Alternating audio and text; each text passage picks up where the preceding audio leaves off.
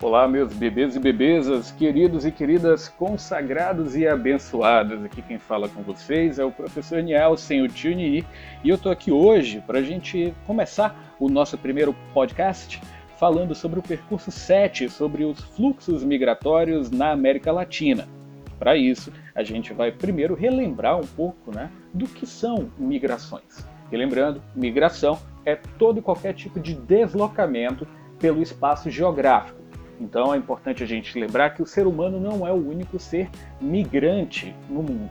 A gente tem aves migratórias, baleias migrando, e o ser humano, como parte do reino animal, também é, pratica movimentos migratórios. Basta a gente lembrar que os nossos antepassados primitivos eram nômades, né? então a gente já migra aí há milhões de anos.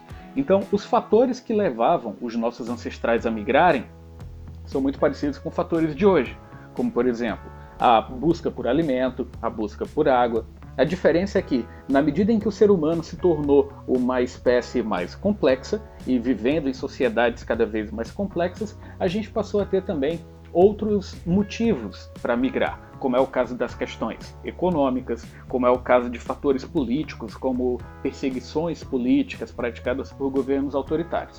Então, para a gente discutir um pouco sobre migrações na América Latina, eu separei aqui quatro casos especiais. A gente vai falar sobre a chegada dos europeus a, durante o período colonial, a gente vai falar também sobre a imigração italiana para o Brasil e vamos falar sobre dois movimentos migratórios bastante recentes: a imigração dos venezuelanos para o Brasil e dos haitianos.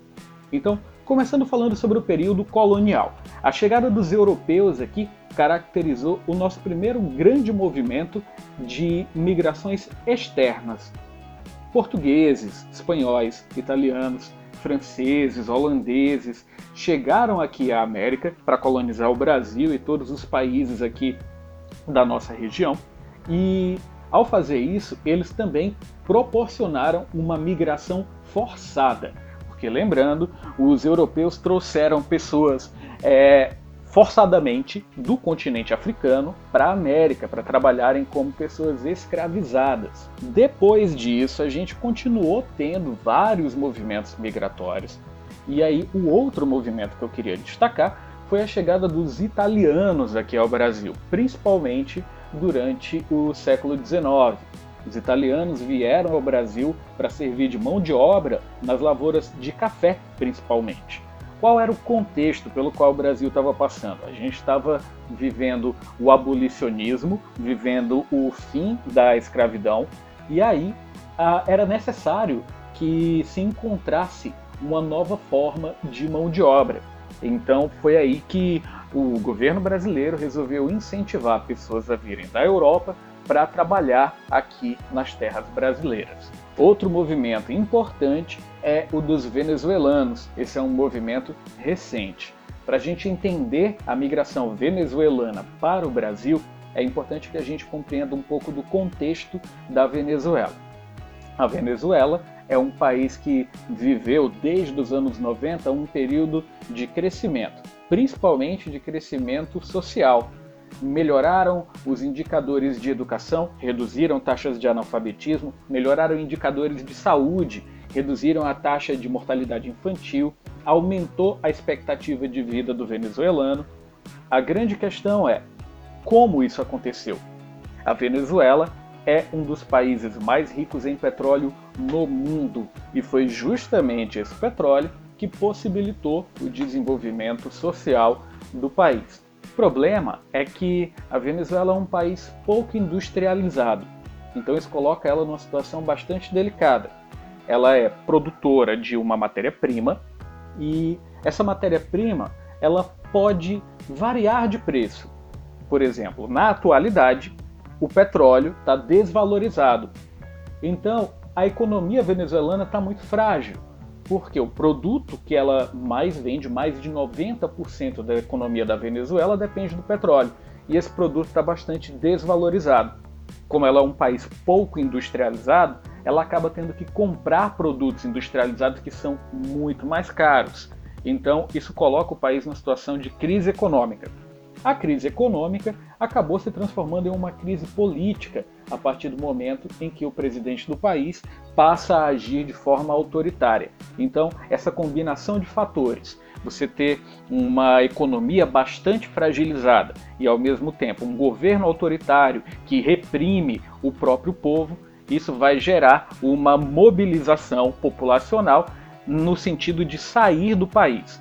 Então, os venezuelanos têm buscado aí países próximos, né, como é o caso da Colômbia, como é o caso do Chile e o Brasil, que é ainda, apesar também de estar numa situação bastante delicada, mas continua sendo a maior potência da América Latina. Outro movimento migratório importante é o dos haitianos para o Brasil.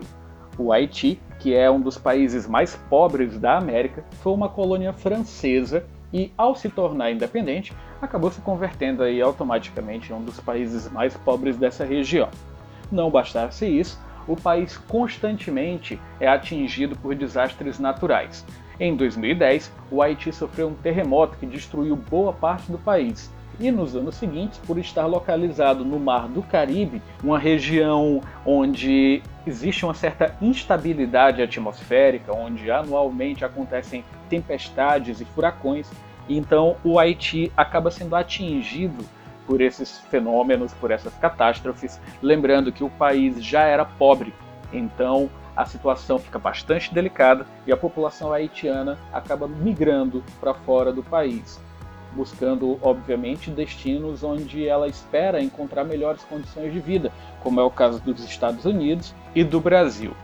É importante pensar sobre o contexto em que a migração acontece. E principalmente é importante pensar nesse contexto do ponto de vista humano, para a gente poder entender as causas, as consequências, para que a gente saiba como agir diante de uma situação de uma crise migratória. Então, vamos dar uma revisada no que a gente acabou de discutir aqui neste podcast a gente falou sobre movimentos migratórios, sobre o deslocamento humano pela superfície terrestre. A gente viu que os movimentos migratórios na América Latina passaram a se tornar bastante intensos a partir do período colonial, com a chegada de portugueses, espanhóis, italianos, franceses aqui para colonizar essa região do mundo. A gente falou também sobre o movimento imigratório dos italianos para o Brasil, que aconteceu no século XIX e acabou ajudando, inclusive, na formação cultural do nosso país.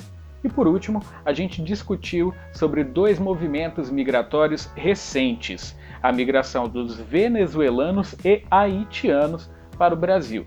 A gente entendeu que esses movimentos migratórios acontecem por motivos diferentes. O, a imigração venezuelana é influenciada por fatores econômicos e políticos. O país se encontra numa grave crise econômica e vive um regime político autoritário. Enquanto isso, a crise haitiana se deve a fatores econômicos e ambientais, principalmente. Por quê?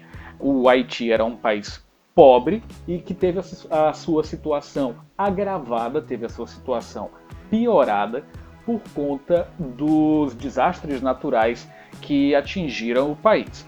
Então é isso, galera. Eu espero que vocês tenham gostado do nosso encontro. Espero que em breve a gente possa se encontrar pessoalmente de novo depois que tudo isso passar. Mas para que essa crise acabe o mais rápido possível, o importante é que a gente siga respeitando o isolamento. Então, mantenham-se em casa, Ainda não existe remédio eficaz para o tratamento da Covid-19, ainda não existe vacina para imunizar a população contra essa virose. Então, sigam as recomendações médicas, lavem as mãos e, principalmente, fique em casa.